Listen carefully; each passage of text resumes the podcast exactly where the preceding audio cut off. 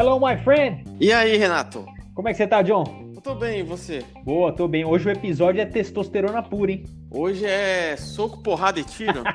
é tiro, porrada e bomba. Ai. Bora lá. Então bora. Tá no ar o nono episódio do Disseram Que É Bom.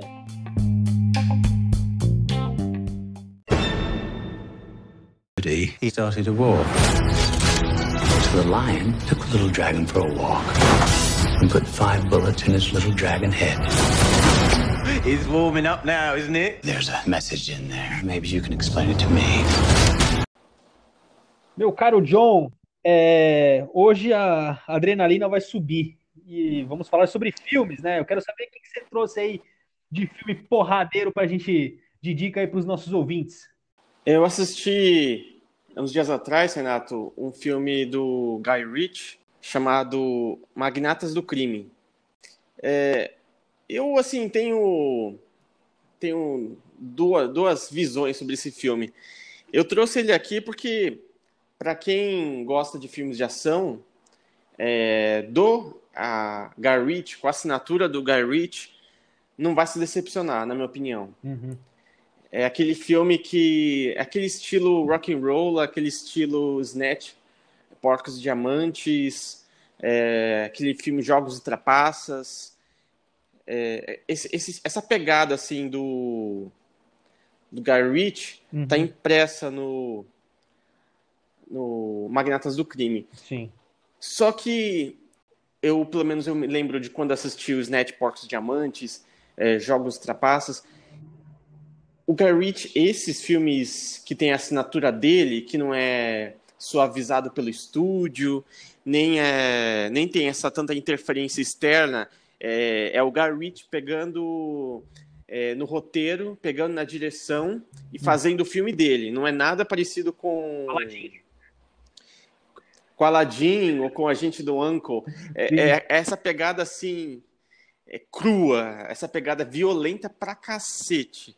É, é engraçado que esse filme, Magnatos do Crime, me fez jogar luz sobre os dias atuais, principalmente oh. com piadas racistas, é, objetificação das mulheres uhum.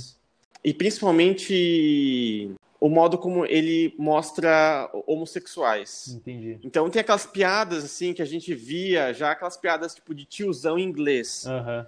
Sobre o que é o filme? O filme ele conta a história de um, um cara super rico, o Mike Person, interpretado pelo Matthew McConaughey. Uhum. E ele criou um império da maconha. Ele ele cria assim, é... ele vira assim um gangster mesmo só que de maconha, porque ele não gosta de nada de opioides, nem de cocaína, porque é, ele gosta de algo que seja realmente é, que faça bem para a saúde. Ele tem essa, esse politicamente correto nele. Uhum. Então ele é um gangster, ele é criminoso, ele é violento, só que ele gosta de cuidar da saúde.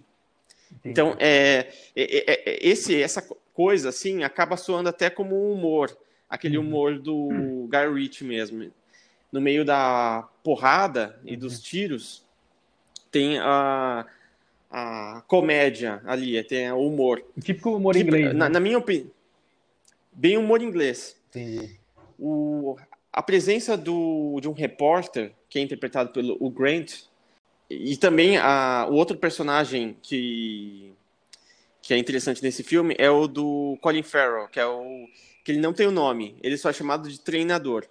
Ah, tá. E, são, é, é são, assim, é engraçado, assim, muitas das cenas, assim, é, deles, e, e, a, e, a, história gira em torno do Matthew McConaughey, o personagem dele, que ele decide se aposentar. E aí ele vai vender tudo, todo esse império, para um sujeito que é também milionário, ele é super rico, uhum. que é, é interpretado pelo Jeremy Strong. É um elenco de peso também, e aí, do crime, né? Elenco de peso. Tem o Charlie Hunnam, é, bem lembrado. Ele, ele faz o, o. como se fosse um capataz do Matthew McConaughey. Uhum. E, assim, eu, para ser sincero, eu gostei do filme, porque eu gosto desses filmes do dessa velocidade que o Guy Ritchie dá. Sim. Só que me fez ficar, me fez perceber que talvez, é, que não tem como, por mais que a gente é, tente não, não ser tão assim politicamente correto, mas na uhum. realidade tem certos tipos de piadas, tem certos tipos de personagens que eu acho que não cabe mais hoje nos dias de hoje, principalmente numa sociedade que é extremamente misógina, é uma extremamente é, racista, tem umas piadas uhum. de com asiáticos que é pesado. Sim. Assim, então eu, eu acho que isso pega mal pro filme. Mas eu acho que de resto, para quem? Para quem gosta dos filmes Garrett, é um prato cheio. É, é, não, é, é interessante o que você falou, porque acaba sendo até chato, né, a gente perceber essas coisas. E às vezes até o filme dá uma mascarada, né? É que tem gente que às vezes não vai, não vai notar esse tipo de piada. E como você falou, é um filme do Guy Ritchie, né? Um filme. É, eu escutei muito falar sobre esse filme, eu não assisti, mas eu vi falar que, na verdade, é ele voltando para a zona de conforto dele, né? Ele sai do Aladdin, que tinha sido o último filme dele, volta para fazer o Magnatas do Crime, e daquele jeito, né? Um filme do Guy mesmo, com todas as, né, aquelas as coreografias dele, o jeito acelerado, os diálogos, enfim, é, é muito isso que você falou, também é muita coisa do que eu acabei escutando por aí. Exatamente, Renato. Eu, eu acho que é, é o que você disse mesmo. O filme ele tem essa impressão do, do Guy Ritchie, que uhum. retorna assim com, com esse tipo de, de filme. E eu, eu acho assim, para ser sincero, eu acho o começo do filme arrastado ele abusa muito dos diálogos. Então, você vai ver, fica uns 30, 40 minutos só é, dois personagens é, é, em diálogo. Tem aquelas uhum. piadinhas ali, mas não tem ação nenhuma. Então, é meio, é meio arrastado. Mas depois o filme engata. I'm no speech giver, but I really am honored to be named Citizen of the Year. Mr. Coxman? Yeah. It's about your son. E você, o que, que traz de bom pro episódio Engraçado, curioso, John, que acho que no, no, final das contas acaba tendo tudo a ver, né? O tema e um pouco também do que da discussão também tem muita semelhança. Porque você falou aí do Guy Ritchie fazendo um filme de Guy Ritchie e eu vou aqui falar para você de um filme do Liam Neeson fazendo um filme de Liam Neeson. Né? Então, Boa. Então acho que tem tudo a ver. O, eu assisti é, recentemente aí também um filme que estreou em 2019 é, do Liam Neeson que chama Vingança Sangue Frio. É, em inglês chama Cold Pursuit, acho que, acho que esse é o nome em inglês. Que é um filme, é, como eu falei, é um filme do Liam Neeson, só que tem alguns poréns. Que, e alguns poréns que me agradaram bastante. Que eu vi que sai um pouco daquela mesmice, na verdade, né? É, o Vingança Sangue Frio, ele, eu não sei se você se você assistiu, enfim, se você está tá meio que por dentro, ele é uma refilmagem, na verdade, de um filme, se não me engano, um filme dinamarquês. Ah, é? é? Não sabia. É, chamado O Cidadão do Ano. E uma curiosidade entre esses dois filmes, entre a, entre a filmagem e a refilmagem, é que o diretor é o mesmo. Caramba! Ele é, volta. Então, o diretor, é, ele volta, ele fez uma refilmagem, né? E aí fica aquela pergunta: será que realmente era necessário? Bom, eu não vi o filme O Cidadão do Ano, que é o filme que ele o filme que deu origem, né? Que é um filme estrelado pelo. Tem um elenco conhecido, é estrelado pelo Stellan, Stellan Skarsgård, né? Conhecido, e o Bruno Gans, falei, o saudoso Bruno Gans. É um elenco de peso. E. Mas assim. Caramba! É, eu gostei bastante do, do filme. Eu acho que é um filme diferente, apesar de ser de ele acompanhar muitas coisas que o Linus já fez, tem muita semelhança é, aquela porradaria, né, testosterona aí, a flor da pele, ele a abordagem é diferente. É, a abordagem é um pouco mais, ela é um, um thriller, mas ele tem muito humor negro no filme e isso me agradou bastante. É, vou só dar um, um exemplo. Ele, por exemplo, o filme tem algumas mortes aí, né, durante a, a narrativa e o diretor ele vai colocando logo após as mortes é, planos, é, letreiros, é, como se fosse pagando tributo. Ele coloca uma cruzinha assim, o nome, tipo, da pessoa morta, entendeu? Para indicar que ela morreu. E fora outras passagens do filme que também Sei. cancaram um pouco esse, esse humor negro. O Liam Neeson tá bem à vontade, né? O cara, tipo, meu, é impressionante como ele se achou nesse tipo de personagem. É, ele aí no auge, quase né, beirando aí os 70 anos, enfim, 60 e poucos anos, o cara tem tipo, muita vitalidade, ele se entrega mesmo no filme, e isso eu gosto bastante, por isso que eu gosto bastante dos filmes do Liam Neeson, apesar deles serem muito parecidos, né? E o Vingança Sangue Frio, ele foge um pouco a, a regra aí, justamente porque ele traz, né, só para eu não acabei não falando a história, ela fala sobre né, um motorista, ele, o Lianisson ele é um cara que ele dirige um caminhão que limpa a neve. Ele mora ali, tipo, na cidade de Kehoe, que fica em Utah, e ele limpa estradas, ele abre estradas para outros, a outros é, carros, né? E ele acaba ganhando título Sei. de cidadão também, cidadão da cidade, por conta desse trabalho que ele faz tal. E aí ele perde, o filho dele acaba envolvido aí numa, numa trama, é, enfim, de, de uma gangue, de uns mafiosos, e o filho dele acaba sendo assassinado por essa gangue. E, e aí ele parte em vingança, né? Todo mundo sabe que é bom não mexer com, com familiares do Lianício, né? Isso já foi demonstrado, mas parece que o pessoal da ficção ainda não aprendeu. é. Então, e aí ele parte para essa caçada, enfim, só que aí essa caçada, ele acaba, numa das, das, é, das ações dele, acaba girando, tipo, uma briga entre gangues, é, e aí fica um negócio, tipo, muito louco, sabe? Tipo, uma gangue da, da cidade com uma gangue tipo de, de índios é, que eles vão se confrontar, enfim. É, e aí o Lianisson tá no meio. Vira um negócio muito louco, muitas mortes, assim. Eu realmente achei. Eu achei o filme muito legal. Ela, é, você vê também o humor negro, a presença do humor negro. Assim, não, na verdade, não do, só do humor negro, do humor propriamente dito da narrativa. É, é legal os nomes, é, os apelidos que alguns personagens têm. Por exemplo, um chama Ligeirinho, é, traduzindo para o português, né? Outro chama Limbo, tem um que chama Noel, né? Em inglês ele trata como Senna. É, o Lianisson, o nome do Lianisson, você vê, é, só pegando, tipo, para relembrar, é Nils Coxman. Então, tipo, tem um negócio tipo Coxman, né? O homem, tipo, o homem pica, tá ligado? E ele é o picão do filme mesmo. Caramba! Tem tipo muitas sacadas assim ao longo no meio dessa trama toda também tem tipo uma dupla de policiais tá ligado? Que é até um pouco clichê aquele policial que tipo só quer manter a paz na cidade cuidando de pequenos casos tá ligado? Não se não se envolvendo muito mas em compensação ele tem uma parceira tipo que acabou de chegar e ela tá louca para resolver um caso grande ela acaba se metendo também nessa confusão toda. Então é um filme assim tipo testosterona pura é um filme de Liam Neeson ligado? Mas tem a, tem a mão do diretor também, que transforma um pouco nisso, dá uma cara nova, enfim, dá, impõe um pouco esse humor na narrativa. E eu gostei bastante. É um filme bem legal, tá disponível na Amazon Prime. É, vale a pena. Para quem gosta do Liam Neeson, que nem você falou do Guy Ritchie, para quem gosta do Guy Ritchie, assistir filmes do Guy Ritchie, para quem gosta do Liam Neeson, vai dar de cara aí com o filme dele, mas com uma pegada um pouco diferente, uma pegada diferente, mas uma pegada que vale a pena. Bem legal. Eu fiquei bastante satisfeito, um filme super super interessante. Boa dica, Renato. Bora pro assunto quente então? Bora lá.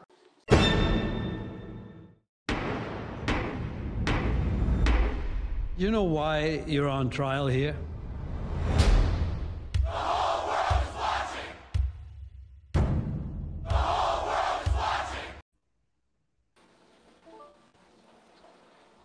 John, o assunto quente dessa semana, na verdade, ele é impulsionado por um filme que a gente, que nós dois assistimos aí recentemente também, né? Que estreou na semana passada, que chama é, O Sete de Chicago, The Trial of Chicago Seven.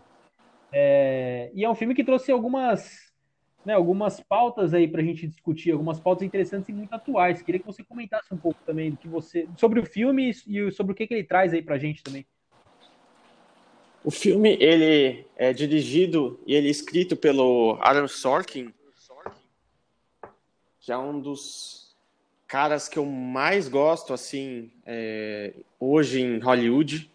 Para mim ele é o a pessoa assim mais inteligente, ele é a pessoa mais sagaz, ele consegue tirar as melhores é, cenas é, dos atores.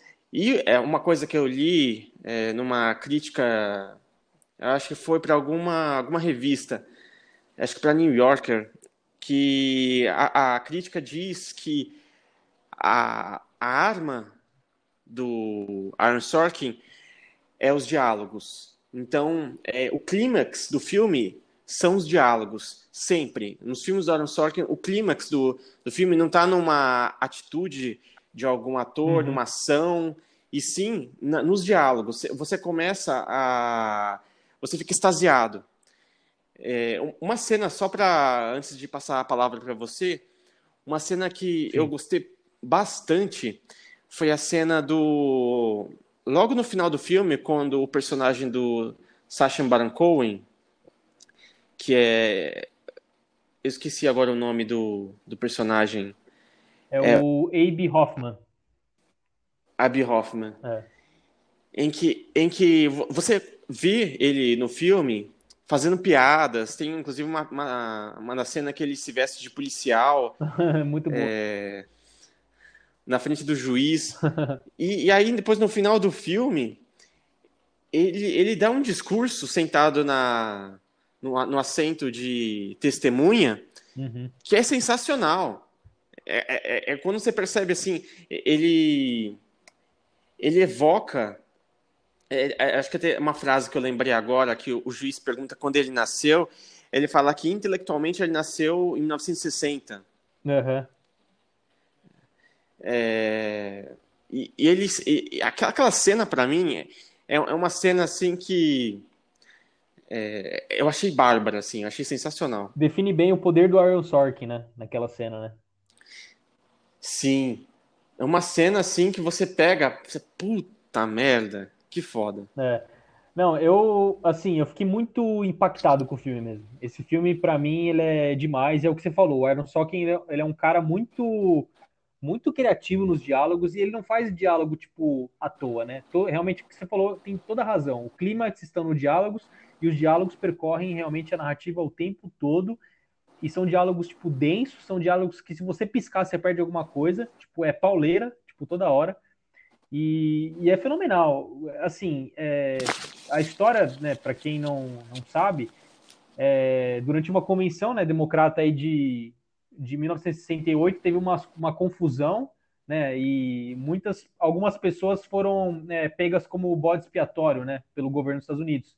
E entre elas estavam esses sete aí de Chicago, que inicialmente eram oito, né? Um deles era um dos líderes do Panteras Negras, né? E eles foram para julgamento. E aí o filme é todo sobre esse julgamento que realmente, John, eu acho fantástico assim. Às vezes eu fico um pouco de, pensando, né, que esse sabe, o pessoal sempre enclausurado numa, né, num ambiente tende a ser muito maçante. Mas é o que a gente estava tá falando. Os diálogos do Iron Sorkin tornam um filme tipo tão enérgico, tão rápido, que assim, você não tem, tipo, são duas horas e dez de filme, e o filme, tipo, é uma pegada, tipo, meu, frenética, sabe? É... E aí o filme tem também uns flashbacks muito legais, como são incluídos algumas passagens filmadas sobre alguns protestos, e aí também é outra coisa que, eu, que a gente né, vai comentar agora, que é sobre essa relação de um filme que ele foi escrito, é, eu estava lendo, né, ele foi finalizado, o roteiro em 2008, e a, e a assim, a incrível semelhança que ele tem com o que está acontecendo agora, né? Em época de eleição, o que a gente viu nos movimentos aí do Black Lives Matter, tipo, essa, o atentado à democracia, tipo, racismo meio que explícito, né? Em muitas ações policiais. É, então é um filme que realmente também muito atual, né? Tipo, ele traz ali é uma discussão que ela acaba, acaba ultrapassando as barreiras do tribunal. Eu ainda incluiria nesse caldo o, uma discussão sobre o papel da esquerda nos dias de hoje, que ele Boa. coloca numa cena que, que me chamou bastante atenção, que é uma discussão que é, é, ocorre em, com dois personagens, o Abby, o uhum. personagem do Sacha Baron Cohen, e o personagem do, do, do Ed Redmayne. É o, é Tom, o Hayden. Tom Hayden. Isso, isso em que o, eles, eles discutem sobre. O Tom Hayden fica indignado numa certa cena do filme, porque é, eles, é, os, o movimento dos hippies, né, encabeçados uhum. pelo Abby Hoffman, eles são espalhafatosos, eles fazem muito barulho, eles fazem muitas piadas, eles não levam a sério a luta política. Ele fala que a luta política só é vencida é, de maneira séria é, respeitando. É, tanto que numa das, é, uma cena logo é, no próximo do, do desfecho, né? Ele é o uhum. único que se levanta, né? Para é, quando o juiz pede para. Em, em, tom de indignação, todos ficam sentados e ele é o único que meio que se levanta. E é uma uhum. contradição, né? Porque os princípios dele que pregam para uma, uma, uma, coisa séria, né? Ele acaba. É, acaba desrespeitando o, o bom senso. Sim. É verdade. E também acho que é engraçado porque, é que nem você falou desse negócio da esquerda, né? Acaba tendo também, trazendo para a discussão atual, essa divisão da esquerda que a gente vê hoje também, né? Tipo, tanto a esquerda naquela época meio que dividida entre várias frentes, e hoje também a gente tem uma esquerda dividida, né? E a gente às vezes pede a união e a gente vê vezes, as coisas muito segregadas. Sim. É, não querendo estender muito, mas fazendo um rápido paralelo, a gente uhum. pode pegar aqui os. Enquanto a, a esquerda ficava só no fora, no é, Lula preso, né? No, é, no hashtag Liberto Lula. Sim. E lá, lá nos. É, é, é uma coisa assim que. Você percebe que a esquerda está tá perdida, não só aqui, né? Lá nos Estados Unidos também, com a campanha do Bernie Sanders, que por mais que ele tinha boas intenções, é, a, a, esquerda lá também está tá meio perdida, assim, na, no que ela, ela não está em consenso, assim, em, em, desempenhar um papel, assim, para o futuro, assim. É, é, isso que você falou, faz todo sentido. É. Não, é realmente é, é muito esse, o fato do filme. Acho que é por isso também que eu fiquei muito mais impactado, né? O fato de a gente conseguir relacionar muito o passado com o presente. E, e é, realmente é um, é um trabalho fenomenal, tipo, me deixou, realmente eu fiquei arrepiado algumas cenas, principalmente aquela cena quando eles é, pegam lá o cara do Pantera Negra, tipo, meio que amordaçam ele, né, no, no tribunal, tipo, é chocante ver aquilo. É verdade, Renato. E é, e é bem lembrado essa cena, porque eu li é, na eu li em algum lugar que a, a, a, na crítica a pessoa termina dizendo assim, é, por mais inacreditável que, que seja é, isso é, é, que o Air Sorkin escreveu, isso de fato aconteceu. Eu, é assim, é, é, difícil a gente acreditar, né? Assim, a gente vê Sim. aquilo e eu fiquei assim, porra, mas será que o Aaron Sorkin não exagerou um pouco? Assim, será que é, aquela cena que eles tiraram ele, levaram ele para dentro, arrebentaram ele, voltaram ele uhum. com a, a, a, amordaçado, né? E, e o Sim. juiz, ele só é, decidiu que ele ia anular o processo contra ele porque um dos é, Os promotores, né? Promotores é, é, se revoltou. Então, você vê que o, que o juiz foi totalmente irresponsável né, nesse, nesse julgamento. Sim, sim. Não, é fenomenal. É um filme, tipo, realmente do caralho e é isso aí. É, é impactante. Você acha que tem chances no Oscar?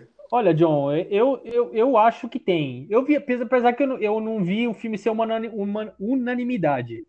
Eu acho que teve, teve, muita gente que também falou. Eu vi muitas críticas brasileiras, na verdade, críticas nacionais, é, reclamando um pouco do filme, é, falando algumas coisas que o Aaron Sorkin, na verdade, não sabia muito como, o que ele queria com o filme. Enfim, mas eu acho, tipo, devido também ao momento que a gente tá vivendo, eu acho que é um filme que chega forte. Eu gostei pra caramba e é uma das minhas apostas para estar tá aí indicado a melhor filme. É, eu gostei pra caramba também. Uma cena, só pra, pra gente meio que terminar aqui, uhum. uma cena com o Michael Keaton. O que você achou dessa cena? A, a que ele tá no tribunal ou a que eles estão na casa dele?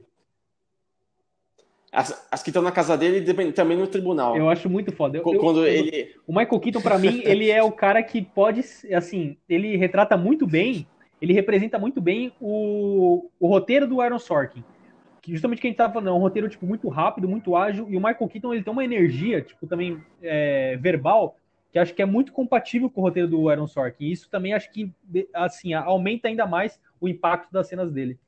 É verdade. É o assino embaixo que você falou. É, é bem isso mesmo. É.